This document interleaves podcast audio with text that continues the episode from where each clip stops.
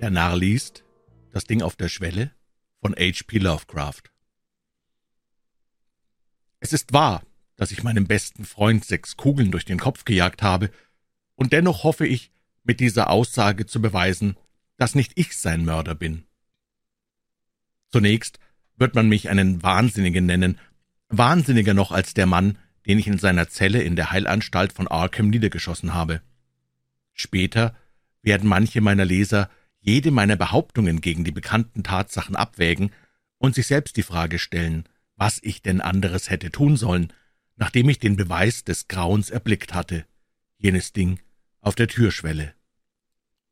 Auch ich hatte bis zu diesem Zeitpunkt nichts anderes als Wahnsinn in den abenteuerlichen Geschichten gesehen, nach denen ich gehandelt habe. Selbst jetzt noch frage ich mich, ob ich nicht in die Irre geführt wurde oder ob ich letzten Endes nicht doch geistesgestört bin? Ich weiß es nicht. Doch auch andere können merkwürdige Dinge über Edward und Asenath Derby berichten. Und sogar die verlässlichen Polizisten sind mit ihrem Latein am Ende, was die Erklärung jenes letzten schrecklichen Besuches angeht. Sie haben sich eine schwache Theorie ersonnen, nach der es sich um einen grausigen Schabernack oder eine Rache der entlassenen Dienstboten gehandelt hat, doch wissen sie tief in ihren Herzen, dass die Wahrheit unendlich schrecklicher und unglaublicher ist. Und so sage ich also, dass ich Edward Derby nicht ermordet habe, ich habe ihn vielmehr gerecht, indem ich das tat, habe ich die Erde von einem Grauen befreit, dessen Weiterleben wohl ungeahnte Schrecken über die Menschheit gebracht hätte. Am Rande unserer alltäglichen Pfade existieren schwarze Orte, voller Schatten, und dann und wann gelingt einer bösen Seele der Übergang. Geschieht dies, so muss der wissende Mensch zuschlagen, ehe er sich über die Folgen Gedanken macht. Ich habe Edward Pickman Derby sein ganzes Leben lang gekannt. Er war zwar acht Jahre jünger als ich, aber so frühreif, dass wir schon zu der Zeit, als er acht und ich sechzehn war, sehr viel gemeinsam hatten. Er war das außerordentlichste Wunderkind, das ich je gekannt habe. Im Alter von sieben Jahren schrieb er Gedichte mit solch finsterem, fantastischem, geradezu grässlichem Inhalt, dass seine Lehrer staunten. Vielleicht hatte seine private, verhätschelte Erziehung etwas mit seiner frühreifen Entfaltung zu tun. Er war ein Einzelkind und sein Körper etwas unterentwickelt, was seine in ihn vernarrten Eltern beunruhigte und sie dazu veranlasste, ihn immer in ihrer Nähe zu halten. Nie durfte er ohne sein Kindermädchen aus dem Haus gehen, und nur selten hatte er die Möglichkeit, ungezwungen mit anderen Kindern zu spielen. All dies begünstigte zweifellos das merkwürdige, geheime Innenleben des Jungen, dem als einziger Weg in die Freiheit die Fantasie blieb. Auf jeden Fall war seine frühreife Gelehrsamkeit sonderbar und bizarr, und seine schriftlichen Arbeiten, die ihm leicht von der Hand gingen, vermochten mich trotz des Altersunterschiedes zu fesseln. Zu dieser Zeit hegte ich eine Vorliebe für Kunst von recht grotesker Art, und in diesem Jungen fand ich einen seltenen Geistesbruder.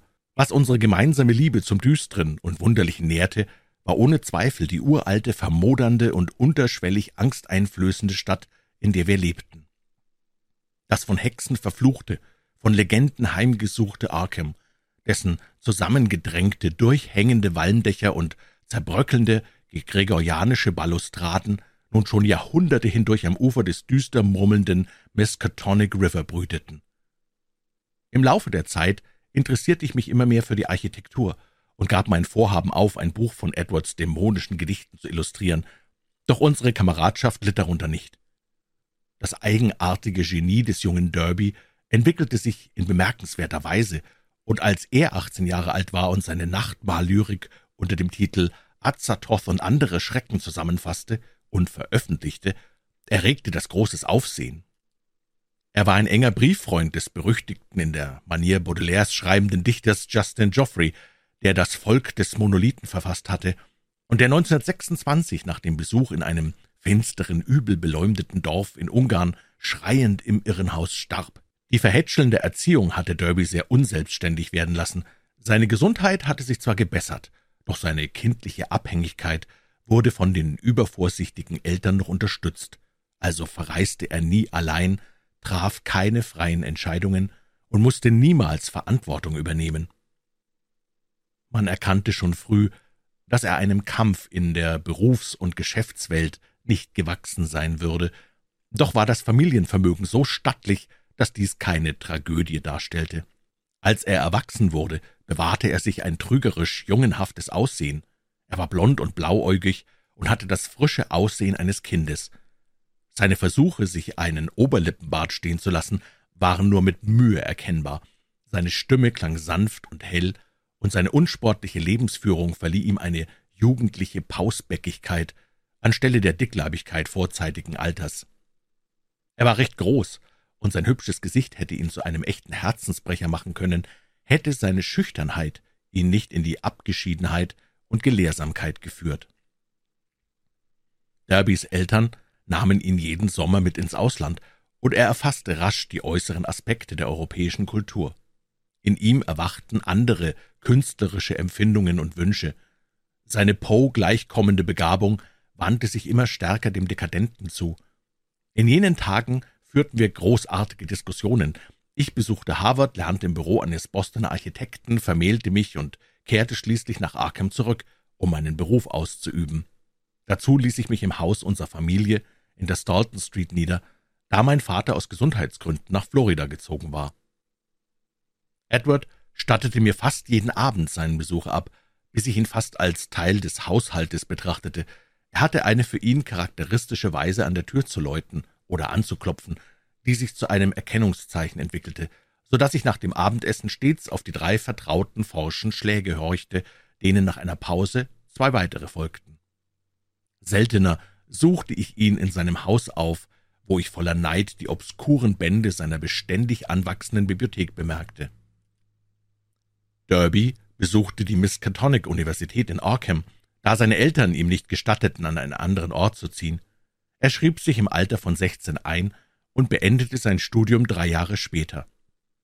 Seine Hauptfächer waren englische und französische Literatur, und außer in Mathematik und Naturwissenschaft erhielt er überall beste Noten. Er mischte sich sehr wenig unter die anderen Studenten, obschon er neiderfüllt auf die Draufgänger oder Bohemiens blickte, deren nachlässig smarte Sprache und kindisch-sarkastische Pose er nachäffte und deren zweifelhaftes Gehabe er gern übernommen hätte, wäre er nur mutig genug gewesen. Stattdessen wurde er zu einem fast fantastischen Jünger der magischen Geheimlehren, für welche die Miskatonic-Bibliothek berühmt war und immer noch ist. Da er sich immer schon für das Fantastische interessiert hatte, tauchte er nun tief ein in die wahren Runen und Rätsel, die eine sagenumwobene Vergangenheit der Nachwelt zur Belehrung oder Verwirrung hinterlassen hat. Er las Dinge wie das furchtbare Buch von Eibon, die unaussprechlichen Kulte des von Junst und das verbotene Necronomicon des verrückten Arabers Abdul al-Hazred, beichtete diese Lektüre seinen Eltern jedoch nicht. Als mein Sohn und einziges Kind zur Welt kam, war Edward zwanzig, und er schien Gefallen daran zu finden, dass ich den Neuankömmling nach ihm benannte, Edward Derby Upton. Mit 25 war Edward Derby erstaunlich belesen und als Dichter schon recht bekannt geworden.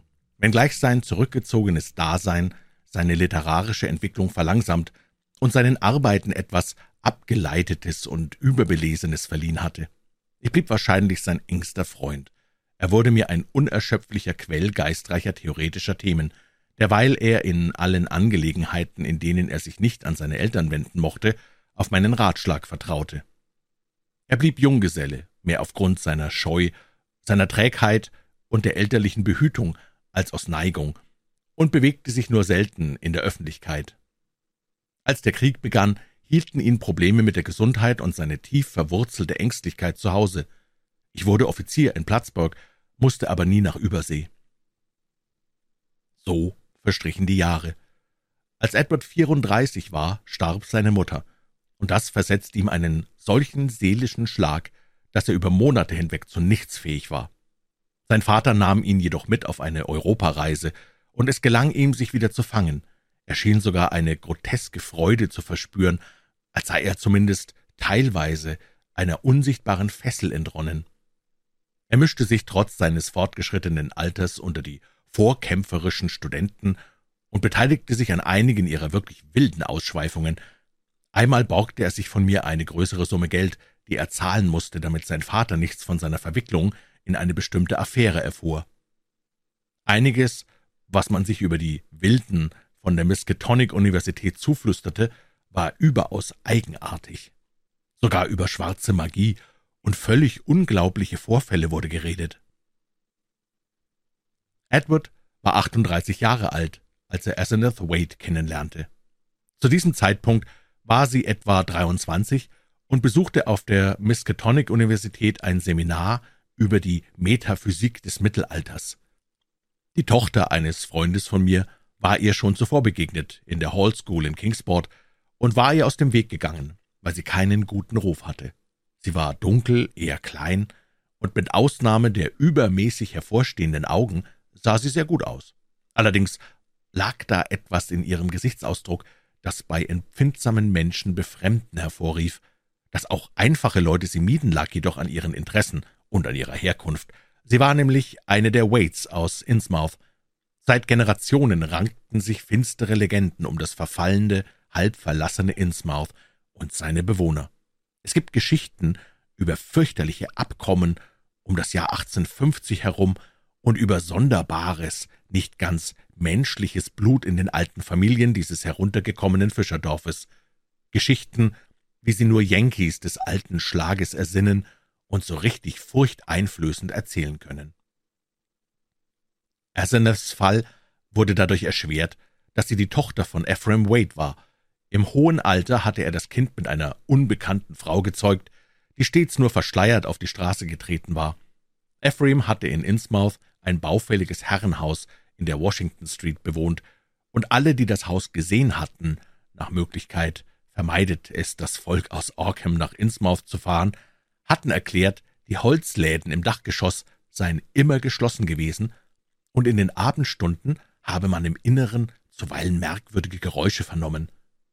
Es hieß, dass der Alte zu seiner Zeit ein exzellenter Student der Magie gewesen sei und nach Lust und Laune Stürme auf dem Meer erzeugen oder bezwingen konnte. Ich hatte ihn in meiner Jugend ein- oder zweimal gesehen, als er nach Arkham gekommen war, um in der Universitätsbibliothek verbotene Bücher zu Rate zu ziehen und vor seinem wölfischen, düsteren Gesicht mit dem eisengrauen Bartgestrüpp hat es mich geekelt.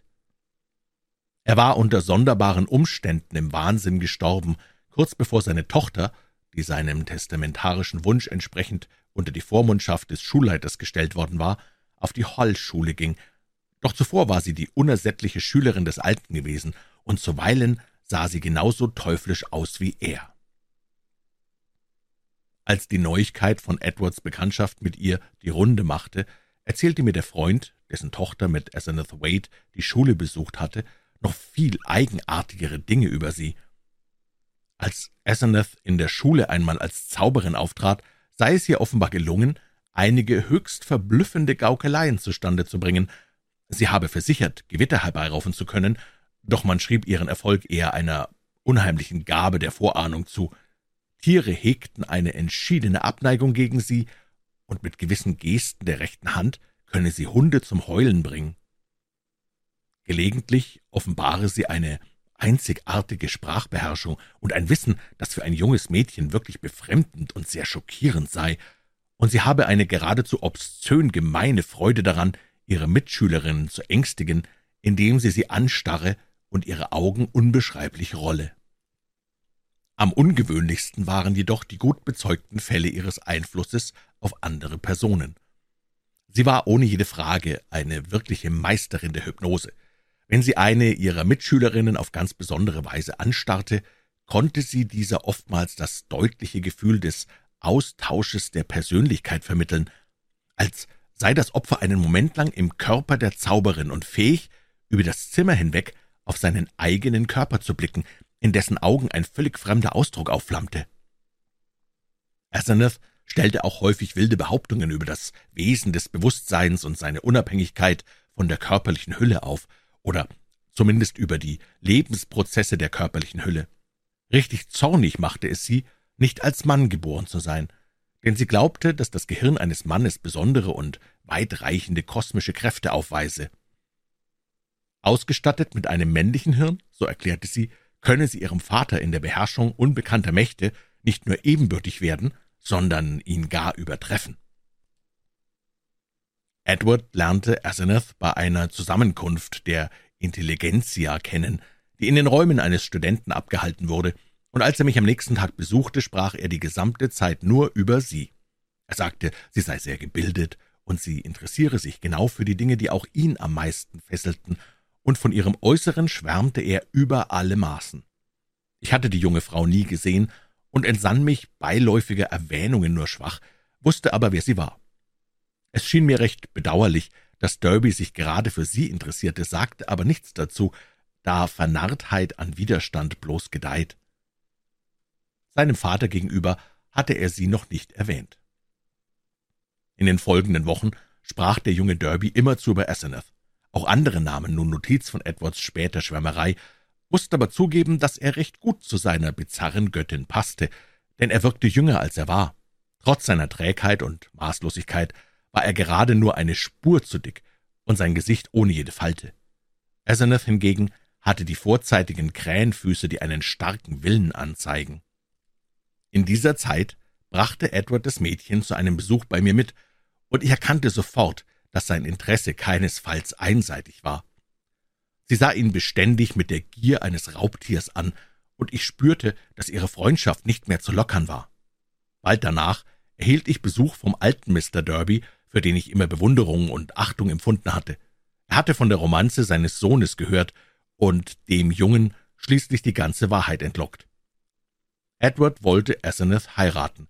Er hatte sich sogar schon Häuser in den Vororten angesehen, da er um meinen großen Einfluss auf seinen Sohn wusste, fragte der Vater mich, ob ich nicht helfen könne, diese unbesonnene Affäre zu beenden, doch ich musste ihm leider antworten, dass ich das bezweifelte. Dieses Mal ging es nicht um Edwards schwachen Willen, sondern um den starken Willen der Frau. Das ewige Kind hatte seine Abhängigkeit von den Eltern auf ein neues und stärkeres Bild übertragen, und dagegen konnte nichts unternommen werden. Die Hochzeit fand einen Monat später statt, auf Wunsch der Braut durch einen Friedensrichter. Mr. Derby erhob keine Einwände, dazu hatte ich ihm geraten. Er, meine Frau, mein Sohn und ich wohnten der kurzen Zeremonie bei, die restlichen Gäste waren ungehobelte junge Leute von der Universität. Asenath hatte das alte Crownshield House am Ende der High Street draußen vor der Stadt erworben, und sie wollten sich dort niederlassen, sobald sie von einer kurzen Reise nach Innsmouth zurückgekehrt waren, von wo sie drei Dienstboten sowie einige Bücher und Mobiliar mitbringen wollten. Es war vermutlich weniger aus Rücksicht auf Edward und seinen Vater, als vielmehr ihr eigener Wunsch, in der Nähe der Universität, ihrer Bibliothek und der Gruppe der Intellektuellen zu sein, dass Asenath sich in Arkham niederließ anstatt auf Dauer heimzukehren.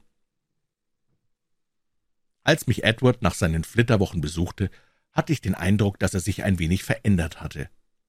Asenath hatte ihn dazu bewogen, den kümmerlichen Schnurrbart zu entfernen, doch es war mehr als das. Er wirkte nüchterner und besonnener. Sein gewohnt kindlich trotziges Aussehen war einem Blick fast aufrichtiger Traurigkeit gewichen. Ich fragte mich, ob mir diese Veränderung nun gefiel oder nicht, Zweifellos schien er im Augenblick mehr ein normaler Erwachsener zu sein als je zuvor. Vielleicht war diese Ehe ja doch eine gute Sache. Bildete vielleicht der Wechsel in der Abhängigkeit die Basis einer wirklichen Neutralisierung, die doch noch zu verantwortungsbewusster Unabhängigkeit führte?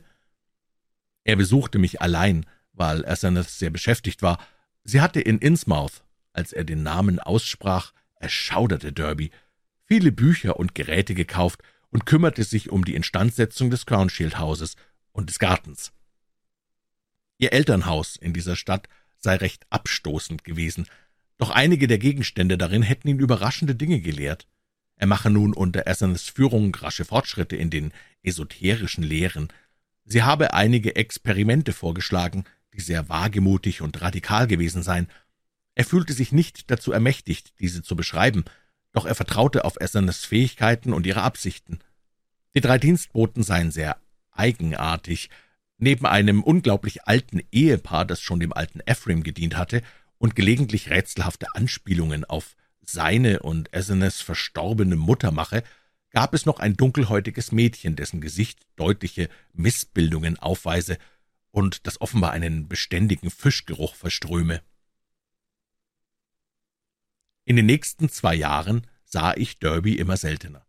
Hin und wieder gingen vierzehn Tage ins Land, ohne dass an der Haustür sein vertrautes Klopfen zu hören war, und sah er doch vorbei, oder wenn ich ihn besuchte, was immer seltener geschah, verspürte er nur sehr wenig Neigung, sich über anregende Themen zu unterhalten. Er war mittlerweile sehr verschwiegen hinsichtlich jener okkulten Studien, die er früher so genau beschrieben und besprochen hatte, und über seine Frau verlor er kein Wort. Sie war seit der Hochzeit erstaunlich gealtert, so dass sie nun sonderbar genug von beiden die ältere zu sein schien. Ihr Gesicht trug jetzt einen Ausdruck beherrschter Entschlossenheit, wie ich ihn so stark noch nie zuvor gesehen hatte, und ihr gesamtes Wesen schien auf unerklärliche Weise immer widerwärtiger zu werden. Meine Frau und mein Sohn bemerkten das ebenso wie ich, und wir stellten nach und nach unsere Besuche ein, wofür Asenath, wie Edward einmal in seiner naiven Taktlosigkeit bekannte, ausgesprochen dankbar war. Gelegentlich gingen die Derbys auf lange Reisen, angeblich nach Europa, doch Edward deutete manchmal obskurere Ziele an. Als sie ein Jahr verheiratet waren, begann das Gerede über die Veränderung von Edward Derby. Es war nur sehr beiläufiges Gerede, denn seine Veränderung war rein psychischer Natur, doch es beleuchtete einige interessante Fakten. Man schien Edward dann und wann mit einem ihm fremden Gesichtsausdruck beobachtet zu haben, und wie er Dinge tat, die seiner lethargischen Art eigentlich widersprachen. So konnte er früher keinen Wagen fahren, doch nun wurde er gelegentlich gesehen, wie er mit Asenaths bulligem Packard aus der alten Einfahrt von Crownshield hinausraste. Er steuerte das Fahrzeug sehr gekonnt und meisterte komplizierte Verkehrslagen mit einem Geschick und einer Entschlossenheit, die für ihn völlig untypisch waren. Dies wurde mehrmals beobachtet, als er sich wohl gerade auf eine Reise begab oder von einer Reise zurückkehrte. Wohin oder woher, das konnte niemand erraten, obgleich er meist die Straße in Richtung Innsmouth nahm. Seltsamerweise gefiel den Leuten seine Veränderung überhaupt nicht. Sie sagten, er sähe in jenen Momenten allzu sehr wie seine Frau oder sogar wie der alte Ephraim Wade selbst aus. Vielleicht fiel es ihnen aber auch nur so stark auf, weil es selten geschah. Manchmal kehrte er nach einigen Stunden von einer solchen Fahrt zurück und saß matt auf dem Rücksitz des Wagens, während ein offensichtlich angeheuerter Chauffeur oder Mechaniker statt seiner am Steuer saß. Zudem vermittelte er, wenn man ihn auf der Straße traf, seine von früher gewohnte Unsicherheit, seine verweichlichte Kindlichkeit fiel sogar stärker auf als je zuvor.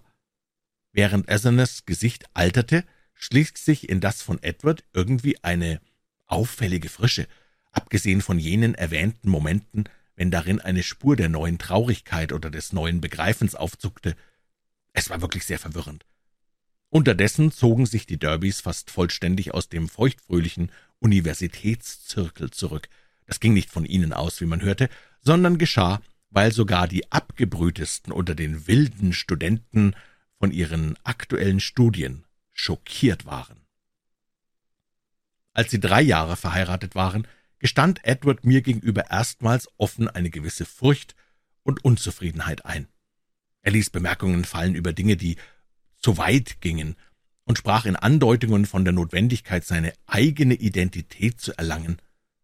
Zuerst ignorierte ich solche Aussagen, aber nach einiger Zeit, als ich mich daran erinnerte, was die Tochter meines Freundes über Essernes hypnotischen Einfluss auf die anderen Schulmädchen gesagt hatte, dass sie geglaubt hatte, sich in Aseneths Körper zu befinden und sich selbst anzublicken, stellte ich ihm doch einige behutsame Fragen.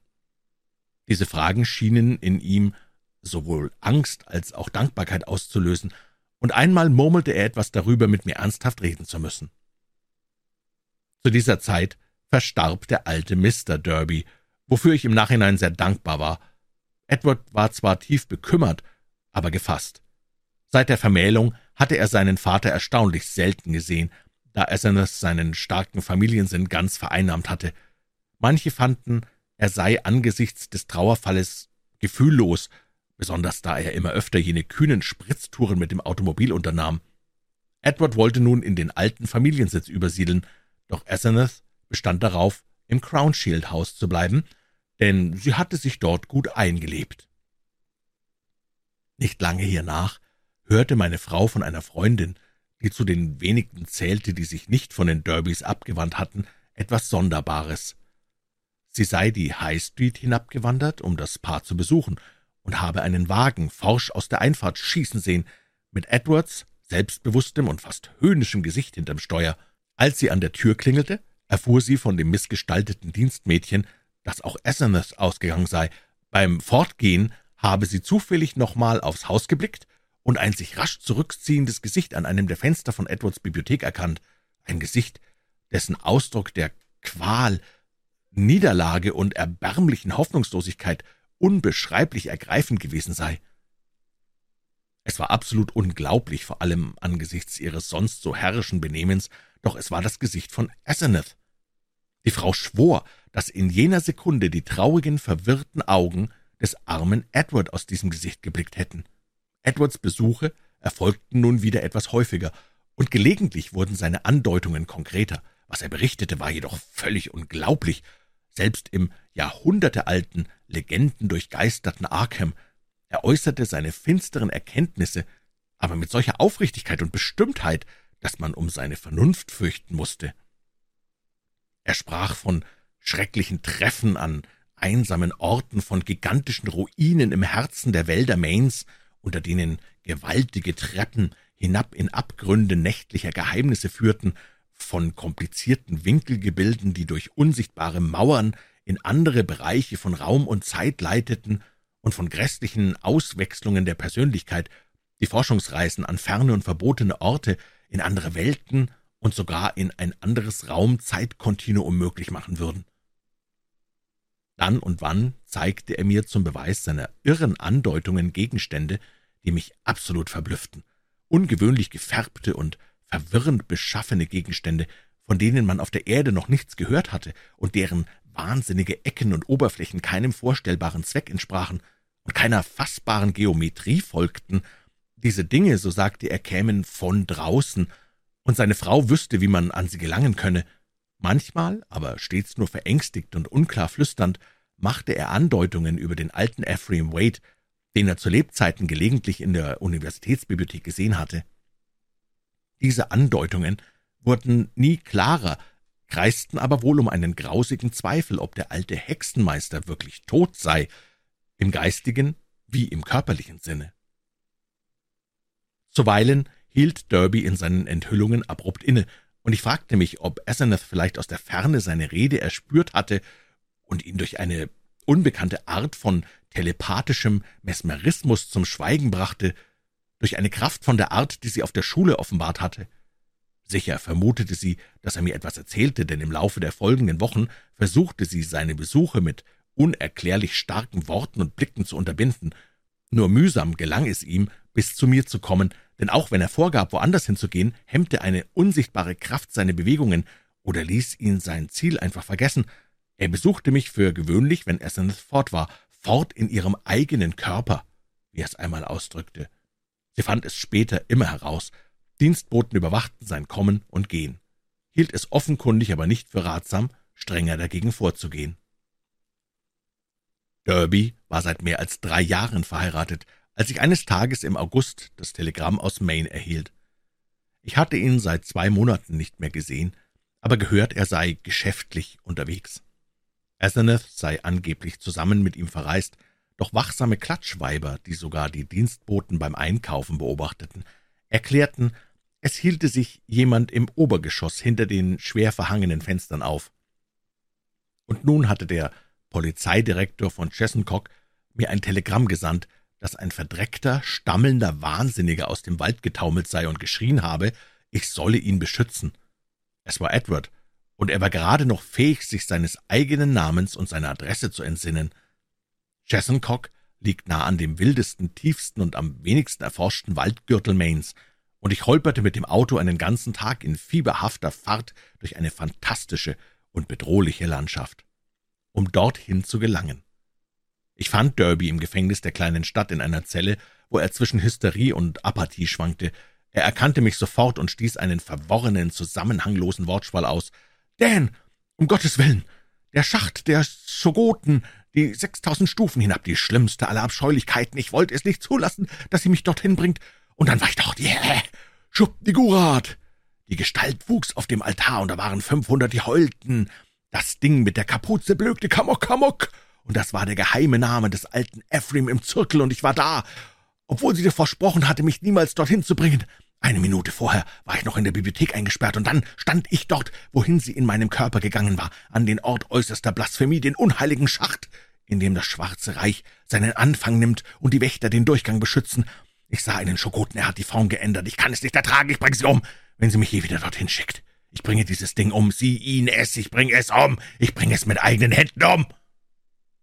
Ich brauchte eine Stunde, um ihn zu beruhigen, doch endlich wurde er still. Am nächsten Tag besorgte ich ihm im Dorf anständige Kleidung und machte mich mit ihm auf den Weg nach Arkham. Seine hysterische Wut war vergangen, und er wollte schweigen, doch als wir durch Augusta fuhren, murmelte er unverständlich etwas vor sich hin, als löste der Anblick einer Stadt unangenehme Erinnerungen aus. Es war klar, dass er nicht nach Hause fahren wollte, und angesichts der überzogenen Wahnvorstellungen, die er bezüglich seiner Frau zu haben schien, Wahnvorstellungen, die zweifelsohne einer hypnotischen Belastung entsprang, der er ausgeliefert gewesen war, hielt ich das auch für das Beste. Ich entschied, ihn eine Zeit lang bei mir aufzunehmen, egal welchen Ärger mir dies mit Asenath einbringen mochte. Später würde ich ihm dabei helfen, die Scheidung durchzusetzen, denn ganz gewiss gab es mentale Faktoren, die diese Ehe für ihn selbstzerstörerisch gestalteten. Als wir wieder aufs offene Land gelangten, ließ Derbys Gemurmel nach, und ich ließ ihn auf dem Beifahrersitz einnicken und dösen, während ich fuhr. Während unserer eiligen Fahrt durch Portland im Sonnenuntergang begann er wieder zu murmeln, deutlicher als zuvor, und ich hörte sein völlig irres Geschwätz über Asenath. Es war offensichtlich, dass sie Edwards Nerven außerordentlich zugesetzt hatte, denn er hatte ein ganzes Netz an Halluzinationen um sie herum gesponnen. Seine derzeitige missliche Lage, murmelte er leise, sei nur eine in einer langen Kette, sie ergreife Besitz von ihm, und er wisse, dass sie eines Tages nie wieder loslassen würde. Selbst jetzt ließ sie ihn vermutlich nur dann frei, wenn es sein musste, da sie nicht lange durchhielt. Sie bemächtigte sich immer wieder seines Körpers und reiste darin zu unbeschreiblichen Orten, um unbeschreiblichen Riten beizuwohnen. Ihn ließe sie in ihrem Körper zurück, eingesperrt im Obergeschoss. Manchmal aber könne sie nicht durchhalten, und dann fand er sich plötzlich in seinem eigenen Körper wieder, meist an irgendeinem entlegenen, grauenhaften, unbekannten Ort. Manchmal könne sie dann wieder von ihm Besitz ergreifen, manchmal gelang es sie aber nicht, und dann blieb er irgendwo zurück wie an dem Ort, wo ich ihn gefunden hatte. Immer wieder musste er sich aus fürchterlichen Entfernungen auf den Heimweg machen, sobald er den Wagen gefunden hatte und jemanden, der ihn fuhr. Das Schlimmste sei, dass sie sich immer länger in seinem Körper halten könne, Sie wolle ein Mann sein, ein vollendeter Mensch, und das sei der Grund, weshalb sie von ihm Besitz ergreife. Sie habe in ihm die Mischung aus starkem Gehirn und schwachem Willen gespürt. Eines Tages würde sie ihn ganz verdrängen und mit seinem Körper verschwinden. Verschwinden, um ein großer Magier wie ihr Vater zu werden. Ihn aber würde sie zurücklassen, in dieser weiblichen Hülle, die nicht einmal ganz menschlich sei. Ja, er wisse nun um das Innsmouth-Blut, es hatte einen Tausch mit Wesen aus dem Meer gegeben, es sei schrecklich. Und der alte Ephraim, der habe das Geheimnis gekannt. Und als er immer älter wurde, habe er etwas Scheußliches getan, um sich am Leben zu halten. Er wollte für immer leben. Asenath würde es vollbringen. Eine erfolgreiche Demonstration hatte ja bereits stattgefunden. Während Derby weitermurmelte, sah ich ihn jetzt genauer an. Tatsächlich mein Eindruck, dass er sich veränderte, bestätigte sich. Paradoxerweise sah er besser aus als bisher, härter, normaler entwickelt und ohne jede Spur der kränklichen Weichheit, die sein träger Lebensablauf sonst hervorrief. Es war, als sei er zum ersten Male in seinem behüteten Leben wirklich wach und erwachsen, und ich schlussfolgerte, dass Asenaths Macht in ihn hineingeschossen war und ihn ungeahnt rege und aufnahmefähig machte. Doch schon war sein Geist wieder in diesem erbarmenswürdigen Zustand, denn er flüsterte wilde Verrücktheiten über seine Frau, über schwarze Magie, über den alten Ephraim und über irgendeine Erklärung, die selbst mich überzeugen würde. Er wiederholte Namen, die ich aus verbotenen Büchern kannte, in denen ich einst geblättert hatte, und ich erschauderte mehrmals, weil doch ein gewisser unwahrscheinlicher roter Faden durch sein Gefasel verlief. Wieder und wieder hielt er inne, als sammle er Mut für eine allerletzte entsetzliche Enthüllung. Dan, Dan, erinnerst du dich denn nicht an, an, an ihn? mit den wilden Augen und dem ungepflegten Bart, der nie grau geworden ist. Er hat mich einmal angestarrt, und ich habe es nie vergessen. Nun starrt sie mich genauso an, und ich weiß warum. Er hat sie im Necronomicon gefunden, die Formel. Ich traue mich noch nicht, dir die Seite zu verraten, aber wenn ich es tue, dann wirst du es lesen und begreifen. Dann wirst du wissen, was mich verschlungen hat. Weiter, weiter, weiter, weiter, von Körper zu Körper zu Körper. Er will niemals sterben. Der Lebensfunken, er weiß, wie man die Verknüpfung löst. Er kann noch eine Weile weiterflackern, auch wenn der Körper tot ist. Ich gebe dir einige Anhaltspunkte, vielleicht errätst du's ja. Hör zu denn, weißt du, warum meine Frau sich immer solche Mühe gibt mit dieser albernen, nach links geneigten Schrift? Hast du schon mal ein Manuskript vom alten Ephraim gesehen? Möchtest du wissen, wieso ich fröstle, als ich ein paar von den hastigen Notizen sah, die Asenath hingekritzelt hatte? Asenath? Gibt es diese Person überhaupt? Weshalb hat man vermutet, es sei Gift im Magen des alten Ephraim gewesen? Weshalb tuscheln die Gilmans darüber, wie er geschrien hat, wie ein verängstigtes Kind? Dass er verrückt wurde und Asenath ihn in der Dachkammer mit den gepolsterten Wänden einsperrte, wo das andere gewesen war. War es die Seele des alten Ephraim, die dort eingesperrt war? Wer hat wen eingesperrt? Weshalb hatte er seit Monaten nach jemandem mit gesundem Verstand und schwachem Willen gesucht? Weshalb fluchte er darüber, dass seine Tochter kein Sohn war? Sag mir, Daniel Upton, welcher teuflische Austausch vollzog sich in dem Haus des Schreckens, wo das arglose, halbmenschliche Kind mit schwachem Willen jener gotteslästerlichen Bestie auf Gedeih und Verderb ausgeliefert war? Hat er es nicht für immer gemacht, so wie sie es am Ende mit mir tun wird? Sag mir, warum jenes Ding, das sich Asenath nennt, anders schreibt, wenn es sich unbeobachtet glaubt, so dass man ihre Schrift nicht unterscheiden kann von da geschah es. Derbys Stimme hatte sich in seiner Raserei zu einem dünnen, schrillen Schrei erhoben und brach plötzlich mit einem fast mechanischen Klicken ab. Ich dachte an andere Momente bei mir im Haus, als sein vertrautes Sprechen mit einem Schlage erstorben war, als sich mir der Gedanke aufgedrängt hatte, eine merkwürdige, telepathische Welle von Asenaths mentaler Macht habe ihn zum Schweigen gebracht. Dies hier war aber etwas völlig anderes, und so spürte ich unendlich schrecklicher. Das Gesicht neben mir verzerrte sich einen Augenblick lang fast bis zur Unkenntlichkeit, während den ganzen Körper ein Beben durchzuckte, als mussten sich alle Knochen, Organe, Muskeln, Nerven und Drüsen auf eine radikal neue Haltung, Anspannung und andere Persönlichkeit einstellen. Beim besten Willen kann ich nicht sagen, was genau so schrecklich war, doch mich überschwemmte eine so erdrückende Welle von Ekel und Widerwillen, ein eisiges, lähmendes Gefühl äußerster Fremdartigkeit, dass mein Griff ums Lenkrad schwach und unsicher wurde. Die Gestalt neben mir wirkte nicht länger wie mein alter Freund, sie glich eher einem ungeheuerlichen Eindringling aus dem Weltraum, einer höllischen Verdichtung unbekannter und bösartiger kosmischer Kräfte. Ich hatte nur einen Augenblick lang gezaudert, doch schon hatte mein Begleiter das Lenkrad ergriffen und mich dazu gezwungen anzuhalten und mit ihm den Platz zu tauschen. Die Abenddämmerung hatte längst eingesetzt, und die Lichter Portlands lagen weit hinter uns, so dass ich nicht viel von seinem Gesicht erkennen konnte. Das erstaunliche Funkeln seiner Augen fiel mir auf, und so wusste ich, dass er sich jetzt in jenem sonderbar rigorosen Zustand befinden musste, den so viele Menschen beobachtet hatten und der seinem eigentlichen Ich so fremd war. Es schien eigenartig und unglaublich, dass der lethargische Edward Derby, der sich nie durchsetzen konnte und der nie Autofahren gelernt hatte, fähig war, mich herumzukommandieren und das Steuer meines eigenen Wagens zu ergreifen. Doch war genau dies geschehen. Er schwieg eine ganze Weile, und in meinem unerklärlichen Grauen war ich darüber froh. Im Schein der Lichter von Biddeford und Sacco sah ich seinen fest entschlossenen Mund und erschauderte über das Funkeln seiner Augen. Die Leute hatten recht gehabt, in dieser Verfassung sah er verdammt nach seiner Frau und dem alten Ephraim aus. Ich wunderte mich nicht, dass er in dieser Stimmung unbeliebt war. In ihm steckte etwas Unnormales, und ich spürte das finstere Element umso stärker angesichts der wilden Faseleien, die ich gehört hatte. So war ich Edward Pickman Derby mein Lebtag gekannt habe, dieser Mann war ein Fremder, ein Eindringling aus dem schwarzen Abgrund. Er sprach erst wieder, als wir auf eine dunkle Straße einbogen. Seine Stimme klang vollkommen fremd. Sie war tiefer, fester und entschiedener als zuvor, und die Betonung und Aussprache waren völlig verändert. Obwohl sie mich auf unklare, entfernte und verstörende Weise an etwas erinnerten, das ich aber nicht einordnen konnte.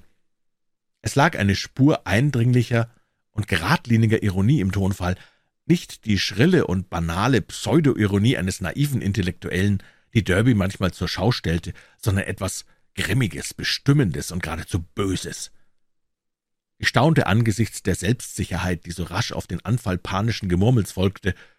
»Ich hoffe, du wirst meinen Ausbruch von eben vergessen, Upton«, sagte er. »Du weißt, wie so meine Nerven steht, und ich vermute, du kannst mir so etwas nachsehen. Ich bin dir selbstverständlich überaus dankbar für diese Möglichkeit zur Heimfahrt.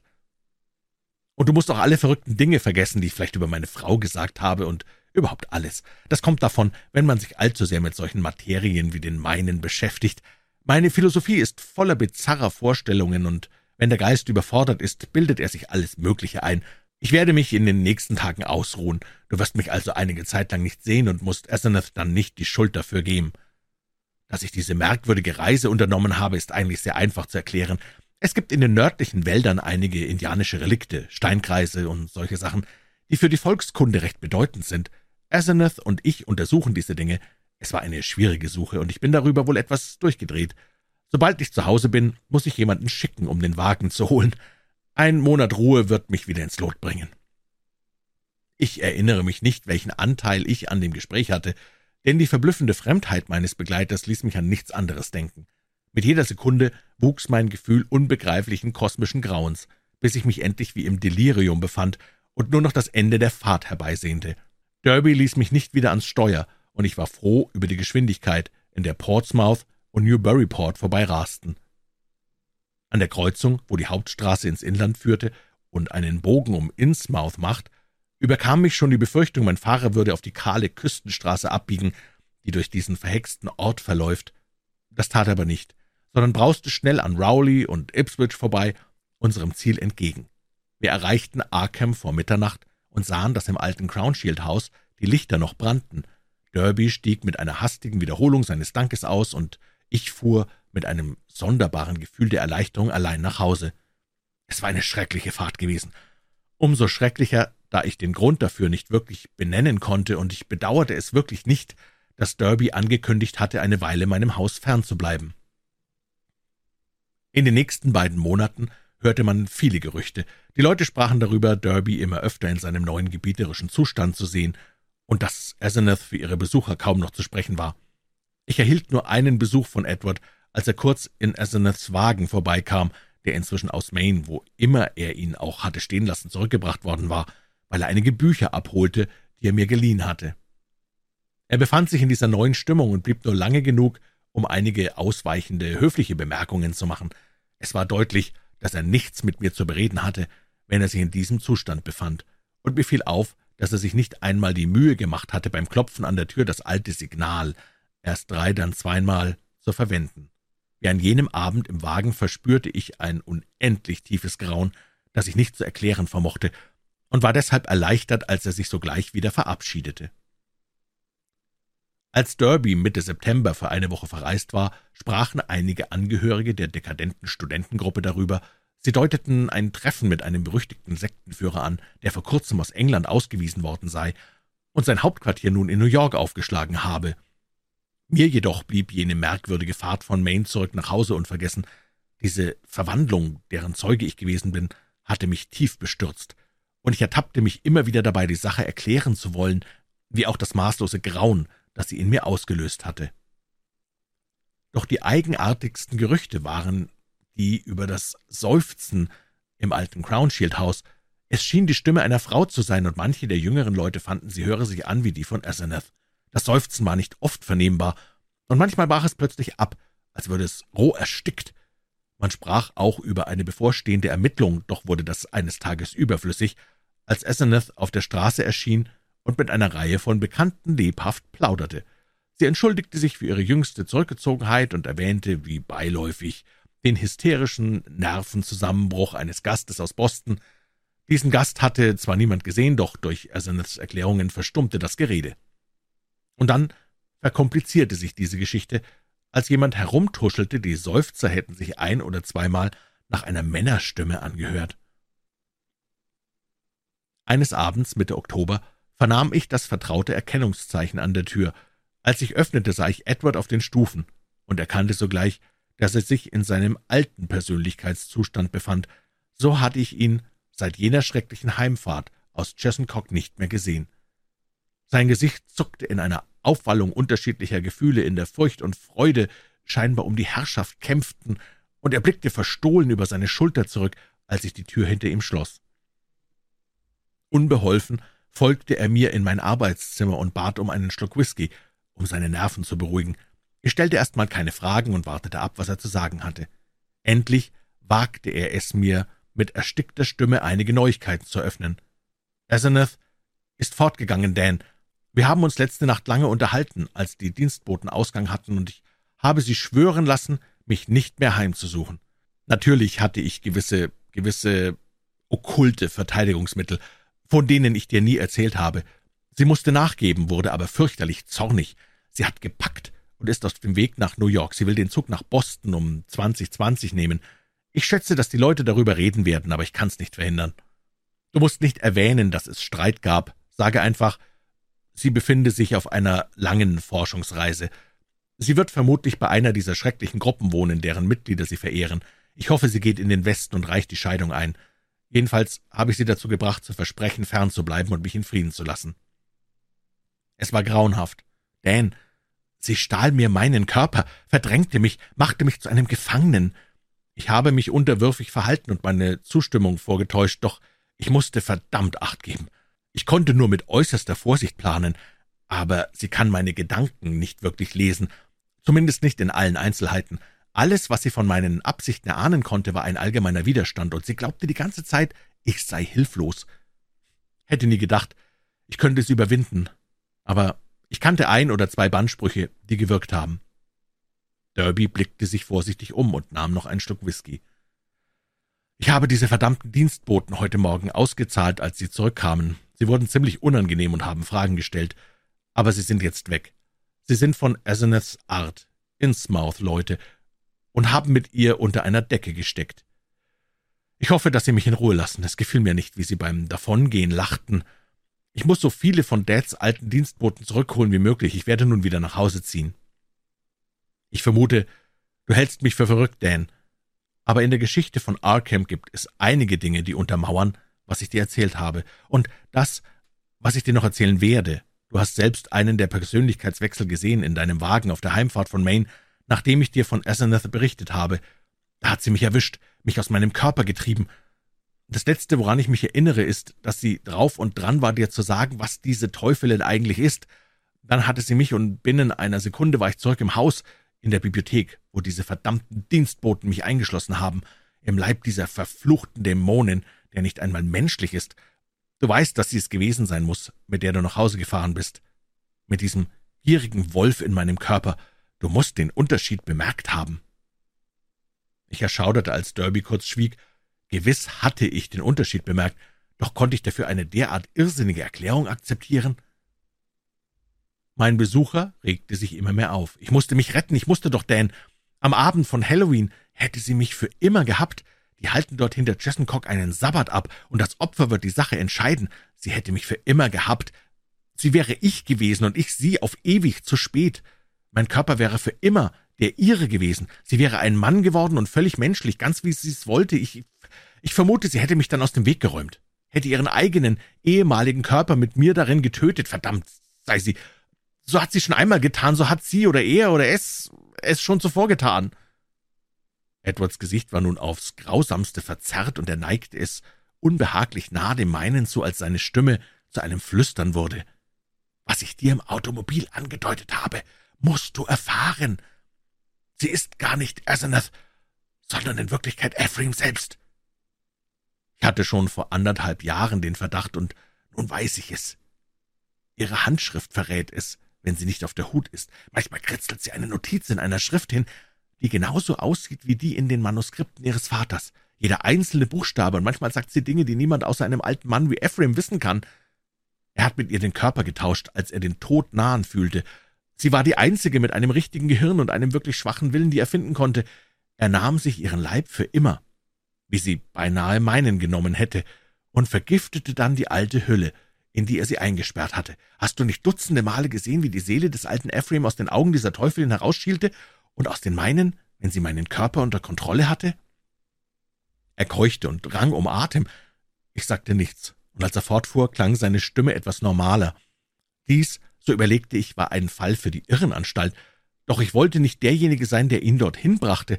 Vielleicht würden die Zeit und die Trennung von Asenath etwas helfen. Ich konnte mir jedenfalls vorstellen, dass er nie wieder den Wunsch haben würde, sich mit morbidem Okkultismus zu befassen. Ich werde dir später mehr erzählen. Ich muss mich nun lange ausruhen. Ich werde dir von den sündhaften Schrecken erzählen, in die sie mich führte, von den uralten Schrecken, die heute noch in entlegenen Winkeln schweren und von einigen wenigen monströsen Priestern am Leben gehalten werden. Manche Menschen wissen Dinge über den Kosmos, die niemand wissen sollte, und sie sind fähig zu Taten, derer niemand fähig sein sollte. Ich habe viel zu tief darin gesteckt, doch jetzt reicht's. Ich würde noch heute dieses verfluchte Necronomicon und den ganzen Rest verbrennen, wär ich Bibliothekar der Miskatonic-Universität. Aber jetzt kann sie mich nicht mehr kriegen. Ich muss so bald wie möglich raus aus diesem verfluchten Haus und mich daheim niederlassen.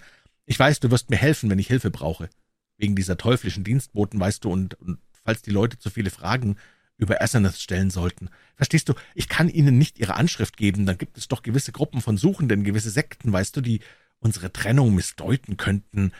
Manche von denen haben verdammt eigenartige Ideen und Methoden. Ich weiß, du wirst mir beistehen, sollte irgendwas geschehen und wenn ich dir noch eine Menge erzählen muss, das dich entsetzen wird. Ich ließ Edward in jener Nacht in einem der Gästezimmer übernachten. Am nächsten Morgen schien er ruhiger zu sein. Wir besprachen einige notwendige Schritte für seinen Wiedereinzug in das Anwesen der Derbys, und ich hoffte, er würde keine unnötige Zeit verlieren und sofort umziehen. Am nächsten Abend besuchte er mich nicht, doch im Laufe der folgenden Wochen sah ich ihn regelmäßig. Wir redeten so wenig wie möglich über sonderbare und unangenehme Dinge, besprachen aber die Renovierung des alten Derby-Hauses und die Reisen, die Edward mit meinem Sohn und mir im folgenden Sommer zu unternehmen versprochen hatte. Asenath erwähnten wir so gut wie nie, da ich bemerkt hatte, dass dieses Thema ihn außerordentlich erschreckte. Der Klatsch nahm natürlich überhand, doch das war nichts Neues im Zusammenhang mit dem seltsamen Haushalt im alten Crownshield-Haus. Derbys Bankier ließ in überschwänglicher Stimmung in Miss Cantonic Club eine Bemerkung fallen, die mir gar nicht gefiel, über Schecks, die Edward regelmäßig an einen Moses und eine Abigail Sargent und an eine Eunice Babson in Innsmouth sandte. Es schien, als würden ihn jene Dienstboten mit den schrecklichen Gesichtern erpressen, doch mir hat er die Angelegenheit nie erklärt. Ich wünschte den Sommer herbei und die Ferien meines Sohnes, der in Harvard studierte, damit wir Edward nach Europa bringen konnten. Er erholte sich nicht so rasch, wie ich es mir erhofft hatte. In seiner gelegentlichen Heiterkeit lag ein wenig Hysterie, und allzu oft fühlte er sich verängstigt und niedergeschlagen. Das alte Derby-Haus war im Dezember bezugsbereit, doch verschob Edward den Umzug immer wieder. Obwohl er das Crownshield-Anwesen hasste und auch zu fürchten schien, hielt es ihn zugleich in einem sonderbaren Bann. Er schien einfach nichts herausräumen zu können und entsann jede mögliche Entschuldigung, um den Auszug zu verschieben. Als ich ihn darauf ansprach, schien er darüber verängstigt zu sein. Der alte Butler seines Vaters, der mit den anderen Dienstboten wieder eingestellt worden war, erzählte mir eines Tages, dass Edward gelegentlich das Haus und insbesondere den Keller durchsuchte und dass ihm das eigenartig und ungesund vorkomme. Ich fragte, ob Asenath wohl Briefe an Edward geschrieben habe, die ihn verstörten, doch der Butler antwortete, es sei keine Post von ihr eingetroffen. Es war zur Weihnachtszeit, als Derby eines Abends in meinem Haus zusammenbrach. Ich hatte unsere Unterhaltung gerade auf die für den Sommer geplanten Reisen gelenkt, als er plötzlich schrie und mit einem Ausdruck entsetzlicher Angst vom Stuhl aufsprang. Kosmischer Ekel schüttelte ihn, wie ihn nur die Abgründe des Albtraums einem gesunden Geist einflößen können. Mein Hirn, mein Hirn, Gott, denn es zerrt daran von drüben, hämmert, krallt diese Teufelin selbst jetzt Ephraim Kamok Kamok. Der Schacht der Shogotni, Schubnigurat, die Ziege mit den tausend Jungen, die Flamme, die Flamme, jenseits des Körpers, jenseits des Lebens in der Erde, oh Gott! Ich zerrte ihn auf den Stuhl zurück und flößte ihm etwas Wein ein, während sein Rasen zu dumpfer Apathie verebbte. Er leistete keinen Widerstand, bewegte aber weiterhin die Lippen, als rede er mit sich selbst. Erst jetzt bemerkte ich, dass er versuchte, mit mir zu sprechen, und ich neigte mein Ohr zu seinem Mund und verstand die leisen Worte. Wieder, wieder. Sie versucht es nochmal. Ich hätte es ahnen können. Nichts kann diese Macht aufhalten, weder der Abstand noch Magie noch Tod. Es kommt und kommt. Meistens in der Nacht. Ich kann nicht entkommen. Es ist entsetzlich. Oh Gott, denn könntest du nur so wie ich fühlen, wie entsetzlich es ist. Nachdem er in eine Betäubung versunken war, legte ich ihm ein Kissen unter, und der Schlaf übermannte ihn. Ich rief keinen Arzt herbei, da ich mir vorstellen konnte, was man über Edwards Geisteszustand sagen würde, und ich wollte der Natur eine Chance lassen, sofern eine Heilung denn möglich war. Er erwachte gegen Mitternacht, und ich brachte ihn im Obergeschoss zu Bett, doch am Morgen war er fort. Er hatte sich still und leise aus dem Haus geschlichen, und als ich seinen Butler anrief, sagte er mir, Edward sei nun zu Hause und laufe in der Bibliothek auf und ab. Danach ging es mit Edward rasch bergab. Er besuchte mich nicht mehr, doch ich schaute täglich bei ihm vorbei. Stets saß er dann in seiner Bibliothek, starrte ins Nichts und wirkte, als lausche er auf etwas Ungewöhnliches. Zuweilen sprach er ganz vernünftig, aber immer über belanglose Dinge. Erwähnte man seine Probleme, seine Zukunftspläne oder Asenath, so löste das wilde Raserei bei ihm aus. Der Butler erzählte, Edward habe in den Nächten fürchterliche Anfälle und dass er sich noch ein Leid zufügen werde. Ich hatte eine lange Unterredung mit seinem Arzt, seinem Bankier und seinem Rechtsanwalt, und der Doktor begleitete mich schließlich mit zwei Kollegen auf einen Besuch zu ihm. Edwards Krämpfe, die auf die ersten Fragen folgten, waren heftig und mitleiderregend. Noch an diesem Abend wurde sein armer, zappelnder Körper in einem geschlossenen Wagen in das Sanatorium von Arkham gebracht. Ich wurde zu seinem Vormund ernannt und besuchte ihn zweimal die Woche. Ich kämpfte jedes Mal mit den Tränen, wenn ich seine wilden Schreie hörte, sein ängstliches Flüstern und das schreckliche Leiern wiederholte. Ich muss es tun, ich muss es tun. Es wird mich kriegen, es wird mich kriegen, dort unten, dort unten im Dunkeln. Mutter, Mutter, Dan, rette mich, rette mich. Ob er geheilt werden konnte, vermochte niemand zu sagen, doch ich versuchte trotz allem optimistisch zu bleiben. Edward musste ein Zuhause haben, sollte er sich wieder erholen, also ließ ich seine Dienstboten in das Haus der Derbys übersiedeln, wofür er sich wohl auch entschieden hätte. Was mit dem Crown Shield Anwesen, den vielen Möbeln und der Ansammlung völlig unerklärlicher Gegenstände geschehen sollte, konnte ich nicht entscheiden, weshalb ich für den Augenblick alles so beließ, wie es war. Ich trug den Dienstboten aus dem Derby-Haushalt auf, einmal pro Woche hinüberzugehen und die wichtigsten Räume abzustauben und an diesem Tag auch durchzuheizen. Der schlimmste Albtraum kam vor Lichtmess, grausamer Ironie durch einen trügerischen Hoffnungsschimmer angekündigt. Eines Morgens Ende Januar rief das Sanatorium mich an, um zu berichten, dass Edward auf einmal wieder bei Verstand sei. Sein Gedächtnis, so sagten sie, sei zwar schwer beeinträchtigt, doch sein Geist sei zweifellos wieder gesund. Natürlich müsse er noch eine Zeit lang unter Beobachtung bleiben, doch am Ausgang gäbe es eigentlich wenig Zweifel. Falls alles gut verlaufe, sei mit einer Entlassung gewiss schon in einer Woche zu rechnen. Ich eilte, erfüllt von einer Woge der Freude, hinüber zu Edward, blieb aber verblüfft stehen, als eine Krankenschwester mich in Edwards Zimmer geführt hatte. Der Patient erhob sich, um mich zu begrüßen, und streckte mir mit einem höflichen Lächeln die Hand entgegen. Doch ich erkannte binnen einer Sekunde, dass ihn die sonderbar energische Persönlichkeit erfüllte, die seiner eigenen Natur so fremd war, die dominierende Persönlichkeit, die mir so schrecklich erschienen war, und die, wie Edward ja selbst geschworen hatte, die in ihn eingedrungene Seele seiner Frau war. Da war derselbe funkelnde Blick wie der von Asenath und der des alten Ephraim und derselbe willensstarke Zug um den Mund, und als er sprach, spürte ich wieder diese grimmige Ironie in seiner Stimme, eine tiefe Ironie, die etwas drohend Böses ankündigte. Dies war die Person, die vor fünf Monaten mein Auto durch die Nacht gelenkt hatte, die Person, die ich seit jenem kurzen Besuch nicht mehr gesehen hatte, als sie das alte Erkennungszeichen an der Tür vergessen und solch wirre Ängste in mir ausgelöst hatte. Und nun weckte ihr Anblick in mir dasselbe dumpfe Gefühl, etwas gotteslästerlich Fremdes vor mir zu haben, eine unsägliche kosmische Scheußlichkeit. Er sprach freundlich von den Vorkehrungen für seine Entlassung, und ich konnte nichts weiter tun, als zustimmen, auch wenn sein Gedächtnis beträchtliche Lücken aufwies. Doch ich fühlte, dass hier etwas Schreckliches, etwas Unerklärliches, Falsches und Abnormes vor sich ging. Dieses Wesen verursachte einen Ekel, den ich nicht begriff. Es handelte sich um einen normalen Menschen, doch war es tatsächlich der Edward Derby, den ich gekannt hatte? Wenn nicht, wer oder was war es dann, und wo war Edward? Sollte dieses Wesen sich frei bewegen oder eingesperrt bleiben, oder sollte es vom Angesicht der Erde verschwinden? Es lag eine Spur hämischer Drohung in allem, was diese Kreatur sagte. Die Augen, die denen von Essenes so ähnlich waren, verliehen ihrer Äußerung über eine vorzeitige Befreiung, die durch eine besonders strenge Gefangenschaft erlangt worden sei, einen besonderen Hohn, ich muss mich sehr unbeholfen benommen haben und war froh, als ich mich zurückziehen konnte. Den ganzen Tag und auch am nächsten zermarterte ich mir das Gehirn über diese Sache. Was war bloß geschehen? Wessen Verstand blickte aus jenen fremden Augen in Edwards Gesicht? Ich konnte an nichts anderes als dieses abstruse, schreckliche Rätsel denken und gab alle Versuche auf, meine gewohnte Arbeit zu verrichten.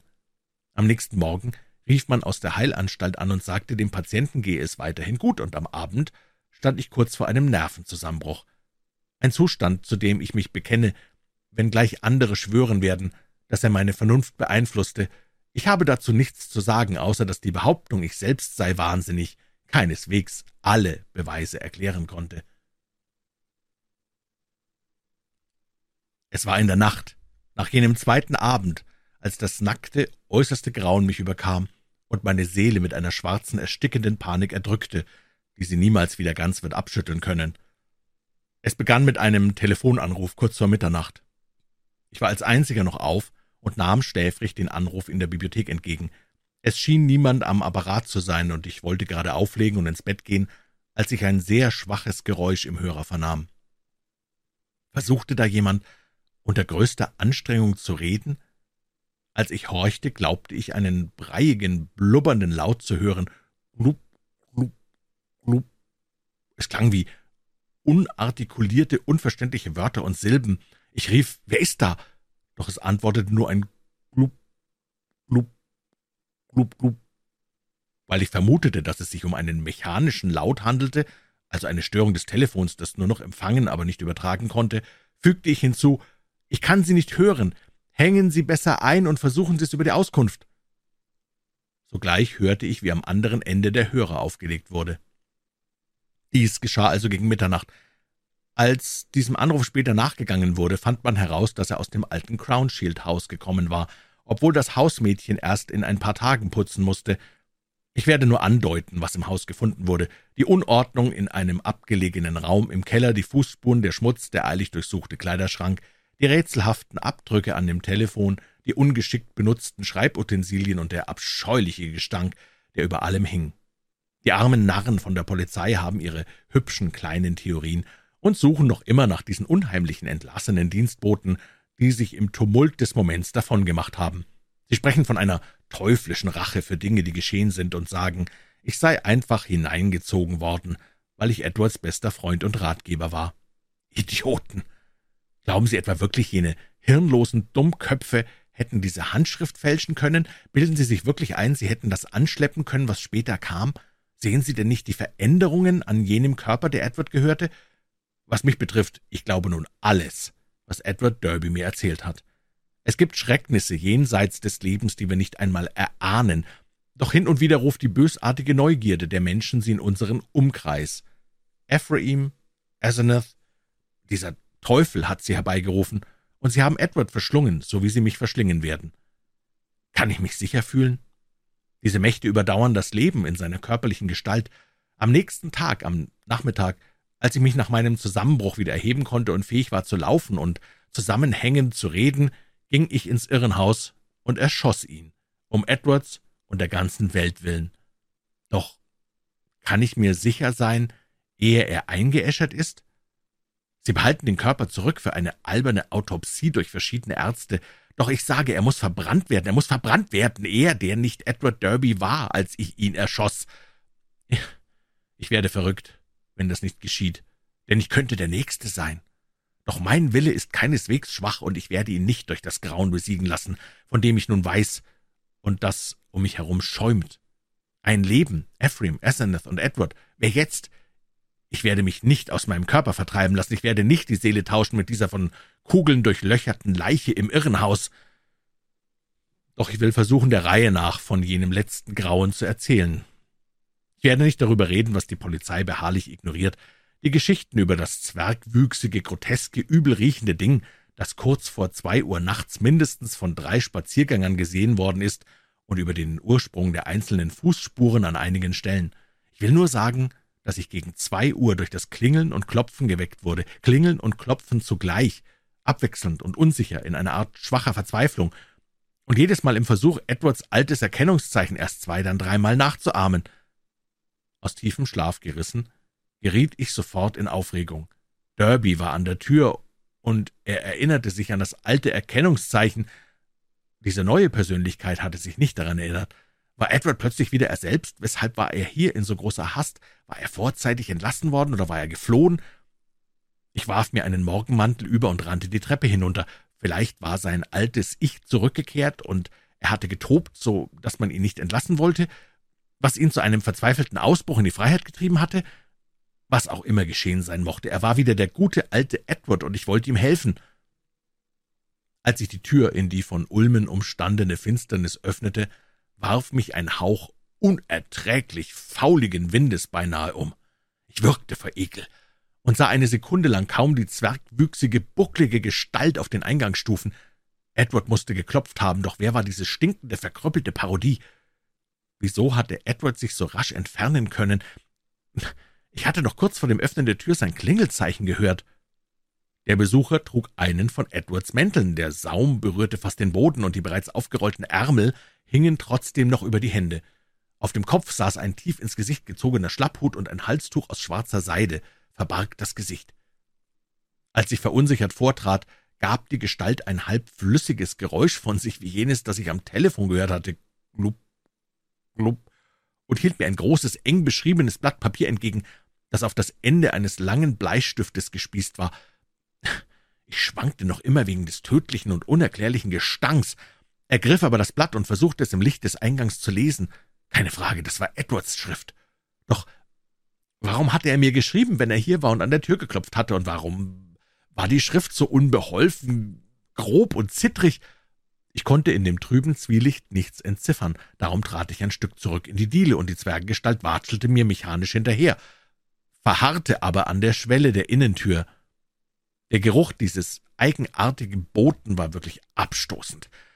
Und ich hoffte, Gott sei Dank nicht umsonst, dass meine Frau weiterschlief und nichts von alledem bemerkte. Als ich die Botschaft las, fühlte ich meine Knie weich werden, und mir wurde schwarz vor Augen. Als ich wieder zu mir kam, lag ich auf dem Boden, in der vor Angst verkrampften Hand hielt ich noch immer jenes verfluchte Blatt. Folgendes stand darauf. Dan, geh ins Sanatorium und töte es, lösch es aus. Das ist nicht mehr Edward Derby. Sie hat mich erwischt. Es ist Asenath und sie ist seit dreieinhalb Monaten tot. Ich habe gelogen, als ich sagte, sie sei fortgegangen. Ich habe sie getötet. Ich musste es tun. Es kam überraschend. Wir waren allein und ich befand mich in meinem eigenen Körper. Ich packte einen Kerzenständer und schlug ihr den Schädel ein. An Halloween hätte sie mich für immer gehabt. Ich habe sie in dem hintersten Kellerraum unter ein paar alten Kisten begraben und alle Spuren beseitigt. Die Dienstboten hegten schon am nächsten Morgen einen Verdacht haben, aber selbst so viel geheim zu halten, dass sie es nicht gewagt haben, die Polizei zu rufen. Ich habe sie fortgeschickt, aber Gott weiß, was Sie und andere Angehörige des Kults tun werden. Eine Weile glaubte ich, mit mir sei jetzt alles in Ordnung, aber dann spürte ich das Zerren an meinem Gehirn. Ich wusste, was es war. Ich hatte es nicht vergessen dürfen. Eine Seele wie die Ihre oder die Ephraims ist halbwegs losgelöst vom Fleisch und existiert auch nach dem Tode weiter, solange der Körper nicht verwest. Sie erwischte mich, brachte mich dazu, den Körper mit ihr zu tauschen, ergriff Besitz von meinem Körper und steckte mich in diesen Leichnam, den ich im Keller verscharrt hatte. Ich wusste, was kommt, deshalb bin ich durchgedreht und musste in die Irrenanstalt. Dann geschah es, ich befand mich eingesperrt in der Dunkelheit in Asenaths verwesendem Kadaver da unten im Keller unter den Kisten, wo ich ihn hingetan hatte, und ich wusste, sie musste in meinem Körper im Sanatorium sein, für immer, denn es war bereits nach Halloween, und die Opferung würde gelingen, auch wenn sie nicht selbst daran teilgenommen hatte. Sie war geistig gesund, zur Entlassung bereit und eine Gefahr für die Welt. Ich war verzweifelt, und trotz allem habe ich mich freigebuddelt. Ich bin bereits zu verfault, um zu sprechen. Ich konnte nicht mit dir telefonieren, aber ich kann noch schreiben. Ich werde mich irgendwie zurechtmachen, um diese letzte Botschaft und Warnung zu überbringen. Töte diesen Dämon, wenn dir etwas am Frieden und Wohlergehen der Welt gelegen ist. Sieh zu, dass er verbrannt wird. Tust du es nicht, so wird es immer weiterleben, auf ewig von Körper zu Körper wandern. Und ich kann dir nicht sagen, was es will. Halte dich fern von schwarzer Magie, denn das ist das Geschäft des Teufels. Lebe wohl. Du warst ein großartiger Freund. Erzähle der Polizei alles, was sie nur glaubt, und es tut mir unendlich leid, all dies auf dich zu laden. Ich werde bald meinen Frieden finden, diese Hülle wird bald auseinanderfallen. Hoffe, du kannst dies lesen, und töte dieses Ding, töte es. Dein Ed. Erst später las ich die letzte Hälfte dieses Schreibens, da ich am Ende des dritten Absatzes zusammengebrochen bin. Ich fiel erneut in Ohnmacht, und als ich das sah und roch, was auf der Schwelle lag, wo es von der warmen Luft umweht worden war, Der Botschafter regte sich nicht mehr, hatte kein Bewusstsein mehr. Der Butler, der härter gesotten ist als ich, fiel nicht in Ohnmacht, als er morgen sah, was in der Diele auf ihn wartete. Stattdessen rief er die Polizei an. Als die Beamten kamen, war ich schon nach oben ins Bett gebracht worden, doch die fremde Masse lag noch dort, wo sie in der Nacht vertrocknet war. Die Männer mussten sich Taschentücher vor die Nasen halten. Was sie schließlich in Edwards sonderbar ausgesuchten Kleidern fanden, war größtenteils verflüssigtes Grauen. Sie fanden auch Knochen und einen eingeschlagenen Schädel. Durch einige zahnärztliche Untersuchungen konnte er eindeutig identifiziert werden. Er stammte von Asenath.